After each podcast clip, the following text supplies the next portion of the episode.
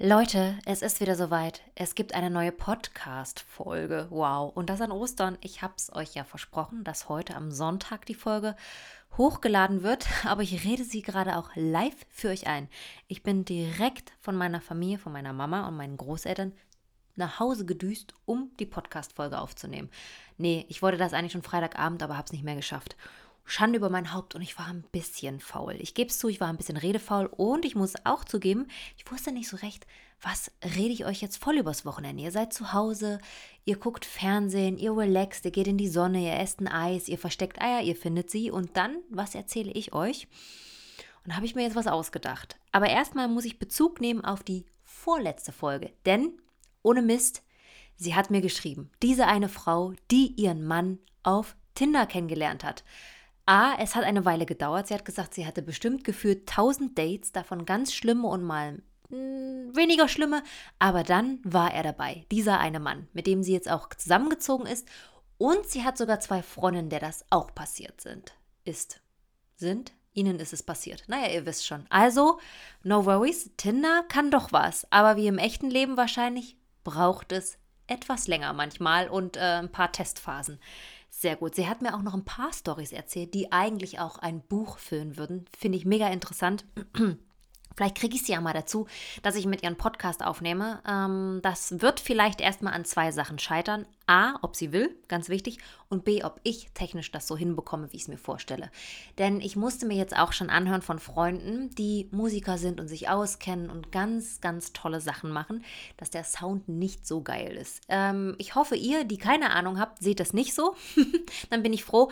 Aber es wird bald ein paar Neuerungen geben. Das heißt, ich kann dann irgendwann auch den Sound etwas besser einstellen und ich habe vielleicht sogar das Glück, dass ich einen Jingle am Anfang und am Ende ähm, erstellt bekomme. Yay. Naja, es sind noch Zukunftsträume und vielleicht machen wir das irgendwie so ab Folge 15 oder 20, weil dann kann ich auch sagen, hey, sie zieht es durch. Ne? Ich glaube, wir sind jetzt bei Folge 8 oder 9. Das kann man jetzt noch nicht durchziehen nennen. Aber ich bleibe dran, auch wenn sich der Tag jetzt einmal verschoben hat. Es wird dann doch immer wieder der Samstag sein. Versprochen. So, und jetzt fragt ihr euch, na, Franzi, was willst du denn jetzt erzählen? Erzähle mal, was liegt dir auf dem Herzen? Ja, gerade nichts, weil auch nicht viel passiert, aber ja, ich kann ja meine Klappe nicht halten und ich habe überlegt, ich erzähle euch mal so ein bisschen was über meine Ängste, die ich auf der einen Seite habe, auf der anderen Seite aber auch irgendwas Positives mit sich bringen. Klingt das komisch in euren Ohren? Ja, in meinen auch, aber ich versuche es einfach mal und wenn nicht, schaltet bitte jetzt weg, spult vor oder hört euch einfach die Folge am nächsten Samstag an, wo ich mir wieder eine Frage von euch rausfische, weil das, glaube ich, dann vielleicht ein bisschen mehr Spaß macht. Ja, gut, und dann habe ich mir überlegt, was sind so die alltäglichen Ängste, die ich habe oder die mich beschäftigen. Dazu gehört gerade eine Angst. Ähm, ich weiß gar nicht, Angst klingt immer so extrem, ne? Was ist eine Angst? Mm, ich, ist eine gute Frage. Ich habe Angst davor, vom Auto überfahren zu werden. Ich habe Angst davor, früh nicht mehr aufzuwachen. Ich habe Angst davor, dass der Hund früh nicht mehr aufwacht. Der ist ja auch schon ein bisschen älter. Übrigens habe ich einen Bolonka Svetna, der ist 13 Jahre alt, der süßeste Hund der Welt. Und ja, die werden zwar auch alt, aber ist auch so eine Angst. Aber das ist nicht so eine Angst, die mich so umtreibt. Das ist eher eine Angst, die manchmal auftaucht, äh, vor allen Dingen in Situationen, wo ich es direkt erlebe und dann wieder verschwindet. Und das ist die Angst vorm Älterwerden. Und jetzt nicht unbedingt hauttechnisch, da können wir heute schon sehr viel machen und ich bin dagegen gar nicht abgeneigt. Jetzt öffnet sich der Blog einfach, wo ich meine Ängste aufgeschrieben habe. das ist ein Hinweis. Und ich finde es auch nur schlimm, wenn jemand sagt, ich helfe danach oder sonst irgendwas. Und ich habe da auch, ich würde da auch nachhelfen. Und ich habe ja auch jetzt schon mal äh, eine Kooperation gehabt mit einer Firma, wo es darum ging, eben die Feuchtigkeit in der Haut mehr zu speichern. Und das ist ja eben auch schon ein Eingriff, den ich da getätigt habe, in der, diese, der in diese Richtung geht. Aber das ist so eine Angst, die finde ich gar nicht so schlimm. Klar, manchmal gucke ich in den Spiegel und denke mir, puh, also dafür, dass du immer Sonnencreme benutzt, okay, manchmal nicht, aber die meiste Zeit wirklich immer, immer. Ich ja eigentlich äh, selten auch mich sonne, weil ich bin ein sehr heller Typ. Ich habe eine wunderbare Kellerbräune. Das heißt, ich würde höchstens rot werden, mich schälen und wieder weiß. Das bringt mir also gar nichts. Habe ich meine Haut auch nie so gequält. Ich rauche nicht, ich trinke wenig Alkohol, ich versuche auf Zucker zu verzichten. Ja, auch so ein bisschen für die Haut, ne? Und finde aber an sich Falten so nicht schlimm. Wenn ich welche entdecke oder das erste graue Haar, was ich jetzt entdeckt habe, bei blondem Haar ist das ja eher selten, dass es ähm, frühzeitig auftritt, dann ist das schon mal so ein kurzer, kleiner Stich ins Herz, wo du denkst, ah, Jetzt hat es sich auch erwischt, aber es ist jetzt nicht weltbewegend. Ich mache mir da nicht so große Sorgen. Ich finde es eigentlich auch schön, weil ich mit dem Alter feststellen konnte, man wird ein bisschen sicherer, man liebt sich ein bisschen mehr. Dir sind doch einfach mal Sachen scheißegal. Wenn ich überlege, dass ich im Teenageralter einfach im Boden versinken wollte, weil ich gedacht habe, ich habe den größten Pickel der Welt in meinem Gesicht. Und alle, denen ich begegne, selbst die Insekten, die an mir vorbeifliegen, sehen diesen Pickel und denken sich, öh, wäscht die sich nicht. Und dann war das irgendwie so ein kleines Hügelchen, wo ich heute drüber lache. Das ist was, ähm, da bin ich erwachsen geworden, das finde ich schön, da kann ich drüber stehen, da freue ich mich auch drüber. Vor allem, dass mir auch viele Sachen so einfach scheißegal sind. Ne? Also wenn dann jemand mal sagt, boah Franzi, heute siehst du aber nicht besonders gut aus, denke ich mir, boah, dafür wird es morgen vielleicht wieder besser. Ne? Und ich weiß auch, wie ich mich ins Licht stellen soll und wie ich gucken muss, dass ich so ein bisschen frischer aussehe und dass ich einfach viel, viel Wasser trinken muss und müsste, um meine Haut noch mehr zurückzugeben und ich auch gute Gene habe und viel dafür tue. Also das ist für mich gar nicht so ein Problem. Es ist eher so äh, dieser körperliche Verfall, wenn du nichts mehr gebacken bekommst. Und das ist, wenn du Hilfe auf einmal brauchst bei alltäglichen Sachen. Das ist in meiner Familie irgendwie so verankert. Das sagt meine Mutter zu mir, das sagt meine Großmutter zu mir, das hat die andere Großmutter immer gesagt. Ich möchte nicht, dass ihr mich pflegt. Wenn ich die Dose Erbsen da nicht mehr rauskriege, dann habe ich keinen Bock mehr hier zu sein. Es soll ja keiner kommen und mich pflegen. Ich will alles alleine machen. Ich bin selbstbewusst. Ich stehe im Leben. Ich kann klar denken. Ich kann das Auto fahren. Ich kann von A nach B laufen. Ich vergesse nichts. Ich bin mitten im Leben. Und davor habe ich manchmal Angst. Und also, dass das mit mir passiert und dass ich nicht mehr Herr meiner Sinne bin, meines Körpers und ich irgendwann darauf angewiesen bin, Hilfe zu brauchen, also das auch zu beanspruchen. Hm. Und wann kommt mir das so in den Kopf? Vor allem dann, wenn ich eben Leute sehe, denen es so geht. Und eigentlich ist es total bescheuert, dass man mit jemandem Mitleid hat, der Hilfe braucht. Ne? Ich denke mir dann wirklich immer, oh Mensch, kann jetzt mal jemand der Omi helfen? Was ich dann meistens auch mache, Tür aufhalten. Oder ihr die Dose Erbsen eben aus dem Regal geben. Oder einfach so fragen, ob man behilflich sein kann. Ich habe schon Omis über die Straße begleitet. Oh Gott, ich hoffe, sie wollten es auch. Oh, manchmal habe ich immer Angst, dass man einfach so jemanden über die Straße zerrt und der dachte sich so, ich wollte ja gar nicht, ich stand ja einfach nur an der Ampel. Aber ne, das habe ich äh, schon gemacht und auch so versuche ich immer zu helfen und nachsichtig zu sein. Also gerade auch mit, ähm, kennt ihr ja an der Kasse, wenn jemand nicht so schnell einräumen kann oder beim Autofahren, wenn er nicht so schnell reagiert. Ist alles legitim. Ich finde das nicht schlimm bei anderen, aber ich habe dann manchmal so das Gefühl und es sticht dann auch wieder so im Herzen, wo ich denke, oh, hoffentlich passiert mir das nicht. Und hoffentlich, also schön wäre es, wenn ich es nicht merke, ne? Dann ist es ja egal. Aber wenn man das weiß, das wäre, glaube ich, für mich sehr, sehr schlimm. Und das letzte Mal ist es mir passiert, als ich in einem Gartencenter war. Und ich äh, war mit einer Freundin dort, weil die den Garten neu bepflanzen wollten oder äh, Frühlingsfest, gibt es nach Winterfest das Frühlingsfest, Frühlingswedding machen wollten. Und das war zu einer Tageszeit, wo eben auch viele ältere Leute da waren. Und ich hatte manchmal so das Gefühl, da gab es so diese fitten Rentner, die da durchgelaufen sind, die haben da so ihr Ding gemacht, dann welche, die schlennerten und haben sich jedes einzelne Blatt angeschaut, weil man hat ja Zeit. Und dann eben die, wo ich nicht so richtig wusste, oh, haben die sich hierher verlaufen? Ist alles okay mit denen? Die Maske konnten sie nicht richtig tragen, waren auch so ein Stück weit, hatte ich das Gefühl, so ein bisschen verwirrt. Und dann bin ich so richtig eklig und denke nur an mich und habe kurzzeitig diese Angst, was ist, wenn das bei dir so wird? Was ist, wenn du so hilflos bist? Was ist, ähm, ja, wenn du dir dessen bewusst bist und dann aber zu stolz, um, um Hilfe zu fragen? Und das ist so eine Angst, die mich immer wieder begleitet und das trifft mich immer wieder so in ganz kleinen Sequenzen. Ne? Also jetzt, wo ich auch merke, meine Großeltern werden älter, was ja völlig normal ist, aber irgendwie hat man ja seine Großeltern oder auch seine Mutter noch so äh, einfach im Gedächtnis als jung, frisch und man blickt zu ihnen auf, die haben die Welterfahrung, die stehen im Leben und auf einmal merkt man, okay, die werden auch älter. Und ähm, die haben dann auch diese Sturheit, die ich ja auch habe und ich merke, wie sie merken, dass sie älter werden und dass es sie auch beschäftigt und sie es auch nicht schön finden, um Hilfe zu fragen. Und das ist so ein Kreislauf, der jetzt vor allem, wenn man wirklich Zeit hat, auch Menschen zu beobachten und Zeit hat, auch so sich mit sich selbst zu beschäftigen, unglaublich in meinem Kopf immer da aufkommt. Aufkommt. Und das ist, glaube ich, auch, warum ich dieses Thema Ängste mal aufnehmen wollte, weil das ist eine Angst, die mich wirklich extrem begleitet. Dass ich irgendwann nicht mehr fähig bin, alleine zu leben oder alleine den Alltag zu wuppen und ich müsste um Hilfe fragen. Aber auf der anderen Seite ist es ja auch schön zu wissen, dass da jemand ist, der dir hilft, dass du dir keine Sorgen machen musst, dass du anrufen kannst, wenn was ist, dass du nicht alleine bist. Aber diese Angst ist da immer noch größer. Und ich hoffe, dass ich das irgendwann mal ablegen kann, diese Angst, dass es völlig egal ist, dass ich mir nicht zu so stolz bin, nach Hilfe zu fragen, weil das auch sehr, sehr albern ist, was ich jetzt auch gemerkt habe in meinem Job. Es ist schön, Kolleginnen und Kollegen zu fragen. Es ist schön, sich auszutauschen. Das sind so kleine Sachen. Aber wenn man älter wird, ist es ja auch gut, wenn man einfach mal sagt, ja, ich kann das eben nicht mehr. Ist ja auch nicht schlimm. Ich habe ja jahrelang gemacht und gekonnt und getan. Warum muss ich mich da jetzt noch so quälen und selbst hinstellen und dann vielleicht vom Stuhl fallen oder sonst irgendwas, nur um es mir zu beweisen? Dass es mir am Ende schlechter geht oder ich nicht um Hilfe gefragt habe und es dadurch schlimmer gemacht habe, das ist eigentlich total irre.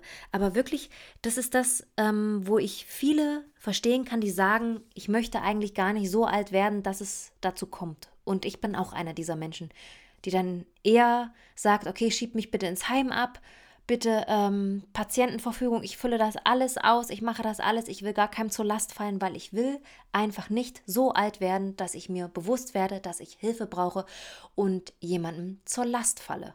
Wow. Das ist auch mal ein Eingeständnis, ne? Aber ich will, ja, das ist wirklich eine Angst, die ich mit mir rumtrage und die ich äh, selten erwähne, aber wenn, wenn ich über sowas spreche, dann bin ich da auch ganz ehrlich. Ich sage dann auch immer so harte Sprüche wie, naja, so alt will ich dann nicht werden. Ähm, prinzipiell werden die Frauen in meiner Familie immer über 90. Das ist bis jetzt immer so passiert. Und eigentlich ist es auch ein schönes Alter. Und es waren noch immer alles stolze Frauen. Sie sind immer, sie haben immer noch alles machen können, waren auch noch Fahrradfahren und sonst irgendwas. Aber ich hätte wirklich große Angst davor, dass ich jemandem zu Last falle.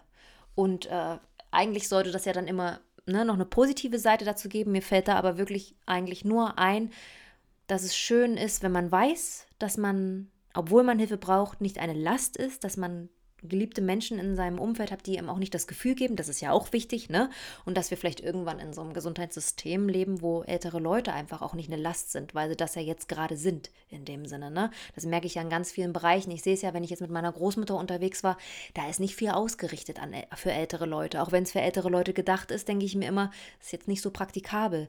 Und vielleicht fehlt uns das auch noch mehr so ein bisschen Verständnis von der Gesellschaft, dass wir ja alle alt werden. Wir werden auch alle viel älter. Wir brauchen ja viel bessere also einen viel besseren Pflegeschlüssel überhaupt, dass man guckt, was kann ich im Alter überhaupt noch machen. Es ist sinnvoll, uns, wenn ich alt bin, äh, alle zusammen ins Altersheim zu stecken und so zu tun, Schlüssel zu, äh, Tür zu, Schlüssel weg, so nach dem Motto, ihr seid jetzt alt, ihr könnt hier gar nicht in der Gesellschaft mehr so viel rumlaufen, weil ihr seid zu langsam, ihr habt zu viel Zeit und ich weiß es auch nicht. Wow, jetzt rede ich mich gerade um Kopf und Kragen, aber manchmal habe ich wirklich das Gefühl, wenn ich jetzt zum Beispiel im Drogeriemarkt stehe, dass es den hinten gar nicht schnell genug gehen kann, wenn die Omi nicht schnell einpackt, dass die Körbe viel zu unhandlich sind für jemanden, der vielleicht noch einen Rollator hat oder sonst irgendwas. Ich mir sowas schon Gedanken mache, ist auch interessant. Aber ich habe ja Zeit, meine Umwelt genau zu beobachten und mit dieser Angst kommen eben diese Gedanken. Und dann gucke ich mich in meiner Stadt um, dann denke ich mir, wow, die bauen immer mehr Parkbänke ab und meine Oma muss sich halt immer mal alle 20 Minuten kurz hinsetzen und das kann sie zum Beispiel nicht mehr und deshalb geht sie nicht mehr so gern raus. Das ist einfach verrückt äh, was man alles bedenken muss dann, ne, auch im Alter. Jetzt hebe ich mich kreuz und quer und denke nicht an meinen Rücken und später ist das vielleicht genau das, was mich ähm, ja beeinträchtigen wird. Das ist echt eine große Angst. Das körperliche und geistige älter werden und man merkt es und du kannst nichts dagegen tun. Das ist, glaube ich, was richtig Schlimmes für mich. Ja, Gott. Okay, gehen wir weiter zur nächsten Angst. Sorry, es, soll, es sollte ja immer eine positive Seite da, dazu kommen, aber hier weiß ich einfach nicht, was ich positiv daraus nehmen soll. Ich hoffe, wenn ich noch älter werde, dass ich das entspannter sehe. Vielleicht so. Vielleicht kriegen wir so noch ein Ding draus, ne? So. Und, äh, ach ja, ich habe wieder die Mails an. Wow, ich bin gut vorbereitet. Ich mache das mal aus. ja, irgendwann schaffe ich es mal, dass der Podcast professionell wird. Wir warten mal noch ein paar Jährchen. Das auch, hat auch was mit dem Älterwerden zu tun. Und ähm, die nächste Angst, die mich, glaube ich, schon mein Leben lang begleitet, ist kennt, glaube ich, jeder, ist ja Angst zu versagen. Angst, nicht gut genug zu sein in dem Bereich, den man gerne macht, voller Leidenschaft. Und Angst, damit nicht gut anzukommen. Und das ist in meinem Bereich natürlich, das seid ihr. Man will, also ich und auch sicherlich, wenn du in anderen Bereichen arbeitest, ob du jetzt Arzt bist, Anwalt, Anwältin, äh, Lehrerin, Lehrer, Pflegerin, Pfleger oder äh, was kann man noch sein, Professor, Professorin, selbst Schüler, Schülerin, äh, Kind, ne? wenn du ähm, oder Mutter oder Vater, man will nicht versagen. Man hat Angst in bestimmten Bereichen oder vielleicht sogar in mehreren Bereichen zu versagen. Und bei mir ist es mit manchen Dingen habe ich abgeschlossen, da weiß ich, dass ich schwierig bin. So weiß ich zum Beispiel, dass ich freundschaftlich gar nicht so einfach bin, weil ich sehr wuselig bin und naja, man bin immer ein bisschen zu spät und mit WhatsApp schreiben brauche ich auch mal ein bisschen länger. Ich bin auch sehr spontan, das bringt mein Beruf so mit sich und deshalb habe ich wenige Freunde, versuche die intensiv zu pflegen. Es fällt immer mal jemand hinten runter, aber ich entschuldige mich und sage auch immer, ach, ihr wisst, wie es mit mir ist, aber ich gebe mein Bestes und ich hoffe, es reicht für unsere Freundschaft. Ich hoffe, du bist damit zufrieden da bin ich gar nicht so. Ich habe nicht so die Angst, in Freundschaften zu versagen. Ich habe auch keine Angst, in Beziehungen, Liebesbeziehungen zu versagen, weil ich glaube, dass man ganz viel über Reden klären kann. Und wenn etwas nicht gut geht, kann man es ansprechen. Und wenn es gut geht, kann man es auch ansprechen. Und ich bin da relativ sachlich und klar. Und ich weiß auch, dass viele Menschen das nicht so verstehen, wie ich es meine, weil ich immer sehr, sehr direkt bin. Aber ich habe einen tollen Freundeskreis und auch meinen Freund und meine Familie, die wissen, wenn ich was sage, dann ist es vom Herzen weg. Und wenn ich übertreibe, versuche ich mich zu entschuldigen und ich bin auch manchmal sehr auf mich bezogen. Oh Gott, jetzt wird das so ein Deep Talk über mich, ne? Aber da bin ich irgendwie fein mit mir, weil, glaube ich, auch die Leute um mich herum fein mit mir sind. Und wenn man so ein gutes Feedback bekommt und so miteinander, dann hat man da irgendwie so ein, ja, habe ich mich irgendwie gefunden, ne? Aber was Versagen, die Angst zu versagen, wirklich bei mir sehr, sehr, sehr ausgeprägt ist, dieser Bereich, hm, ist das Berufliche das fing, glaube ich, damit an, dass ich lange Zeit nicht wusste, wo geht es hin mit mir, was mache ich. Ich war immer so durchschnittlich. Das lag aber äh, nicht daran, dass ich alles gegeben habe und in der Schule dann trotzdem nichts erreicht habe. Nee, ich habe auch nicht viel gegeben. Ne? Ich bin, bin so mitgeschwommen. Ich hatte im Teenageralter ein paar andere Interessen. Jungs, Musik, Schminke, Popmusik. Jungs, Musik, Popmusik. Wow, doppelt gemoppelt, nicht mal das. Okay, pass auf. Jungs, Schminke und Popmusik. So, ich war halt, ich war mit dem Kopf überall, nur nicht in der Schule. Deshalb kann ich da jetzt nicht so sagen, ich war sehr ehrgeizig und es hat nicht geklappt und deshalb habe ich diese Versagensängste. Nee, das war einfach so, weil ich nie wusste, wo soll ich hin mit mir? Was bin ich? Wer bin ich? Was kann ich? Ich hatte Freundinnen, die konnten unglaublich gut musizieren. Da dachte ich mir, ja, cool, kann ich nicht. Ist jetzt auch nicht so mein Steckenpferd. Dann hatte ich welche, die konnten unglaublich gut zeichnen. Ja, war ich jetzt auch nicht so gut drin. Dann war ich jetzt auch im Bio, in Chemie und Mathe wenig interessiert und bin so über die Runden gekommen. Deutsch habe ich geliebt mit Schreiben. Aber in meiner Schulzeit war Frontalunterricht noch und ich hatte noch sehr viele Lehrer aus der DDR einfach. Immer so Relikt in Sachsen-Anhalt. Gab es eine ganze Schule voller DDR-Lehrer. Die hatten wir. Und da gab es nur Frontalunterricht. Ich habe in der 11. Klasse, ohne Witz, ich weiß nicht, ob euch Parsival etwas sagt, ein ganzes Schuljahr ja, Herr lieber Sportlehrer, der war auch Deutschlehrer, dieses Buch abgeschrieben. Das war mein fucking Deutschunterricht in der 11. Klasse. Wir haben ein Buch abgeschrieben, also Copy and Paste. Ich habe nichts davon behalten, ich habe da nichts gelernt. Es war unglaublich langweilig. Ich hatte nur einen ekligen Schreibknubbel, weil wir durften natürlich keinen Kuli nutzen, mussten so einen scheiß Füllhalter nutzen. Und das ist heute noch für mich ein Albtraum und deshalb habe ich da auch nicht so richtig mitgenommen. Nochmal, danke. und ja, deshalb war ich irgendwie so lost. Ich war so richtig, oh Mist, jetzt habe ich Abi. Äh, die studieren jetzt alle irgendwas Cooles. Ja, ich mache BWL, ich studiere Jura, ich mache Medizin, Psychologie. Und du, Franzi? Puh, kann ich irgendwas mit Medien machen oder so? Was muss ich denn da jetzt tun? Ach so, da, ja, Journalismus. Oh, äh, ja gut, jetzt ähm, waren wir auch finanziell nicht so gut aufgestellt, dass ich hätte jetzt einfach an einer privaten Uni studieren können. Das war nicht möglich. Ich musste mir quasi einen Studiengang suchen, der auch nicht in den alten Bundesländern stattfinden konnte, weil da waren die Studiengebühren noch da und das hätte ich mir nicht leisten können, zusätzlich zur Miete. Das wäre einfach nicht drin gewesen. Da hätte ich noch mehr arbeiten müssen, was ich so schon neben Studium gemacht habe. Ja, dann war ich irgendwie so ein bisschen lost. Ich habe dann angefangen, äh, Literaturwissenschaften zu studieren, was ich ganz cool fand, aber auch da drin war ich, ja, ich, es war gut, aber es war nicht so richtig, ich bin nicht vorangekommen und da habe ich schon gemerkt, ich muss eine Leidenschaft für was haben, dann ziehe ich es durch. Naja, und die Leidenschaft musste finden. Und das fing dann mit dem Bloggen an. Das war ja, da gibt es ja auch die Podcast-Folge dazu.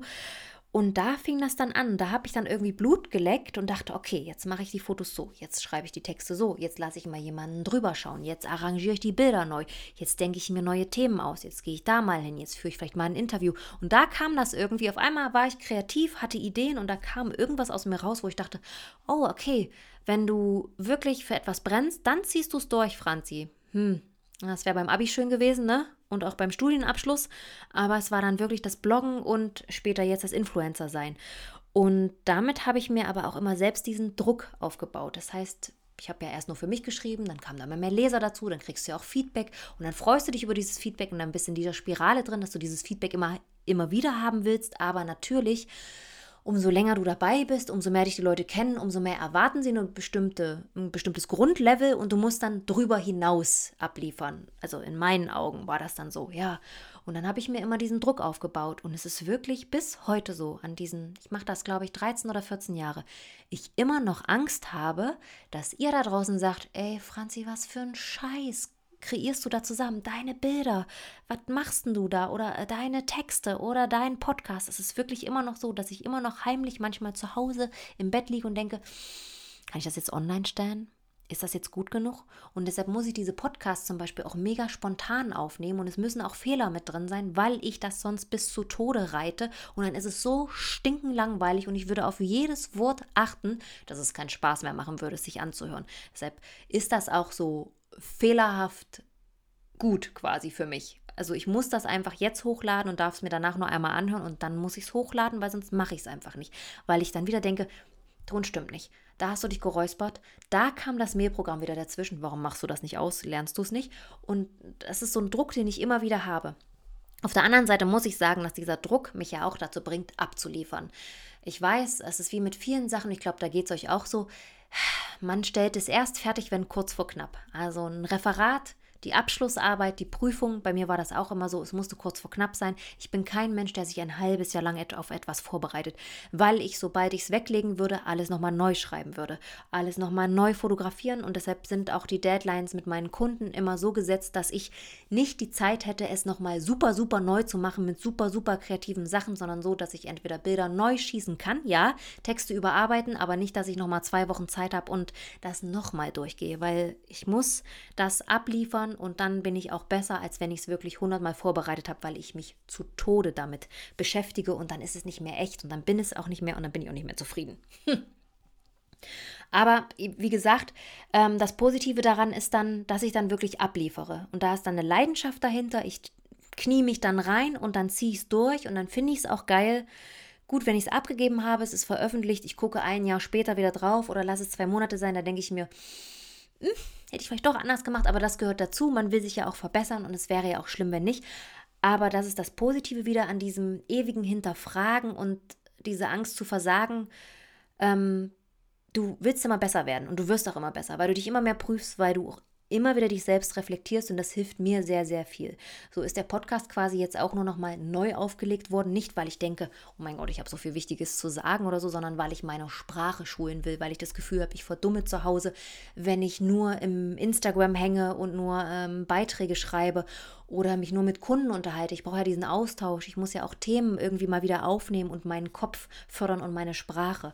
Und das fordert und fördert mich. Und das ist das Positive an diesem Angst zu versagen, was gleichzeitig mit impliziert auch Angst, nicht mehr mit dabei zu sein, nicht mehr dran zu sein. Weil klar, ne, guck mal, ich mache das jetzt schon so ewig, jetzt kommt TikTok, eine jüngere Generation, die fangen an, mit acht Jahren ihren ersten Account da aufzuarbeiten. Da komme ich aller Mutti. Ja, ich bin auch nicht alt, aber in dem Vergleich bin ich eben eine Mutti.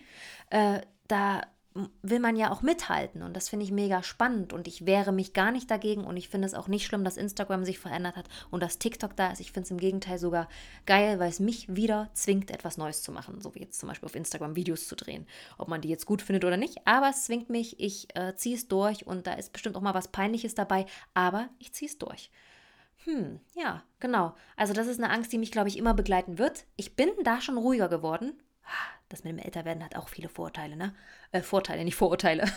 Und ähm, ich bin schon ruhiger, das muss ich sagen. Und manches nehme ich auch nicht mehr so ernst, wie zum Beispiel, das klingt jetzt blöd, ihr hört den ja gerade, den Podcast. Ich hätte den, glaube ich, vor drei Jahren nicht so hochgeladen, weil ich jedes Mal gedacht hätte, eben, ne, meine Stimme, das Räuspern, kein Anfangsjingle oder sonst irgendwas. Aber es geht ja ums Thema und dass ich das Sprechen nicht verlerne und mit euch einfach, ja, meinen Inhalt in meinem Kopf teile. Ja, so ist das.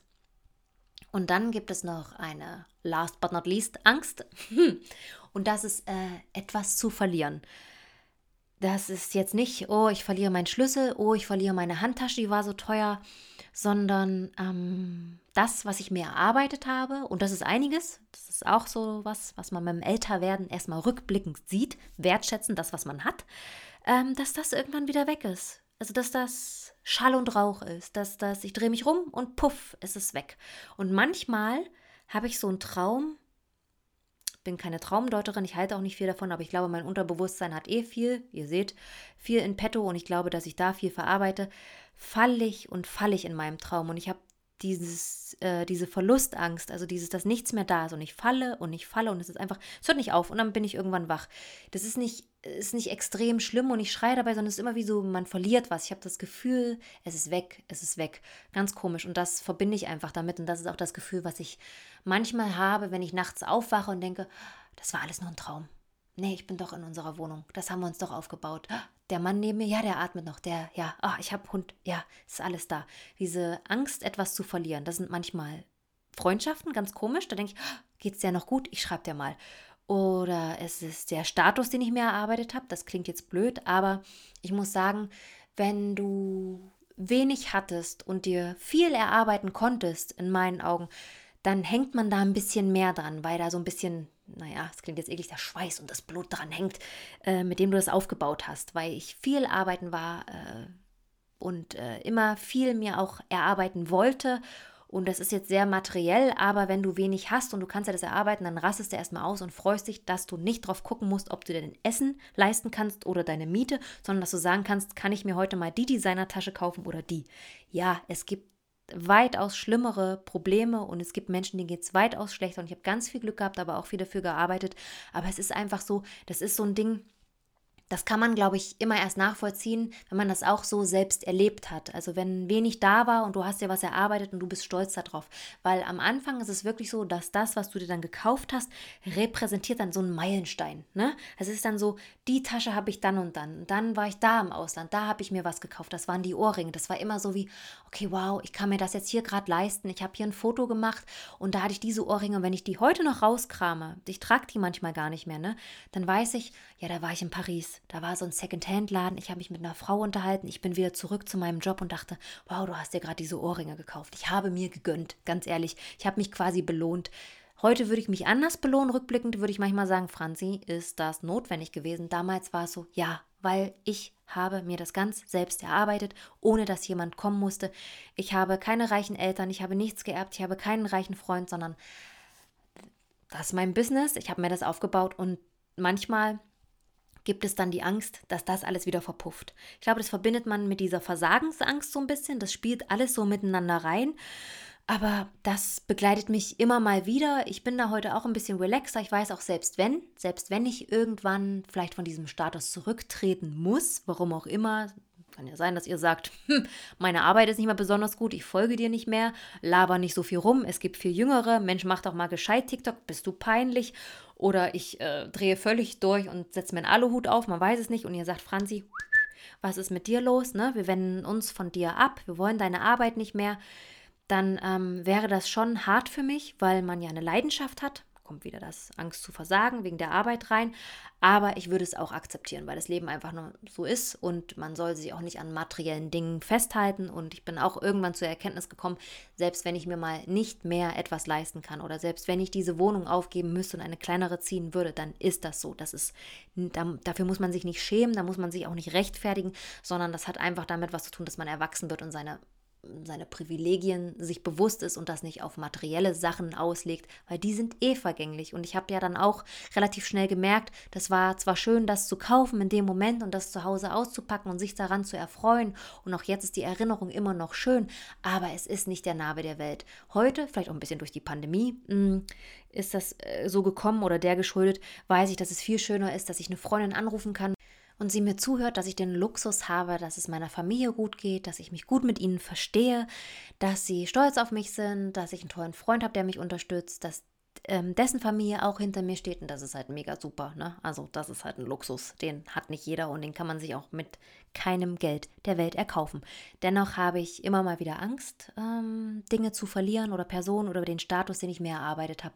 Und ich vermute, dass das einfach daraus wirklich entspringt, dass ich mir das aufgebaut habe und dass ich halt mein Hobby zum Beruf gemacht habe und da wirklich so mit Herz und Seele drin hänge, was äh, ich gut finde, was mir viele schlaflose Nächte gebracht hat, mich immer mal wieder an Rande des Nervenzusammenbruchs völlig albern, aber es ist einfach so, wenn man mit dem Herzen drin hängt, dann wirklich komplett. Und ich bin auch ein Mensch, ne? Der hat ja das Herz auf der Zunge, wie er auch sicherlich schon gemerkt hat in den anderen Podcasts. Und dann kommen halt auch solche Ängste zustande. Ja, und pff, ähm, ist das, kann man aus dieser Angst etwas Positives ziehen? Das ist eine gute Frage, oder? Hm, wenn man Angst hat, etwas zu verlieren. Ja, vielleicht, dass man sich nämlich bewusst wird, was man geschaffen hat und wie stolz man darauf sein kann. Und dass es eben doch vergänglich ist und dass es bestimmte Sachen gibt, die man mehr wertschätzen sollte. Ich glaube, das kommt dann auch mit dieser Angst. Ich merke es zumindest, wenn ich darüber nachdenke, so wie wenn ich jetzt darüber spreche. Die Tasche ist am Ende nicht wichtig, aber die Freundschaft. Mm, die Wohnung ist am Ende nicht wichtig, aber die Beziehung. So, wisst ihr? Deshalb glaube ich schon, dass es auch immer was Positives mit sich bringt. Ja, finde ich eigentlich auch einen schönen Abschluss. Ich glaube, das ist ein sehr kurzer Podcast. Ich wollte euch einfach mal von der Leber weg ein Thema belabern, ansprechen, mit euch teilen. Und ähm, vielleicht zeige ich auch gerade merke ich, dass mit diesem Podcast ich immer noch mehr von mir zeigen will, weil ich das Gefühl habe, vielleicht auch die vierte Angst, mm, dass man auf Instagram oder auf dem Blog vielleicht gar nicht mehr so viel von sich zeigen kann und dieser Podcast das noch mehr ein bisschen intensiviert. Keine Ahnung, ob es klappt, aber ich hoffe es. Deshalb fordere ich euch wieder auf, lasst fünf Sterne da, blast mir bitte Zucker in den Poppes. Ich möchte schöne Kommentare von euch lesen. Kritisch darf es auch sein. Und ihr dürft mich natürlich abonnieren auf Spotify, denn das bringt Spotify dazu, zu sagen, hey, die hat was drauf, die müssen wir anderen Leuten auch empfehlen. Ja, und damit beende ich am Ostersonntag meinen Podcast. Wir hören uns nächste Woche und dann versprochen gibt es wieder ein Thema von euch.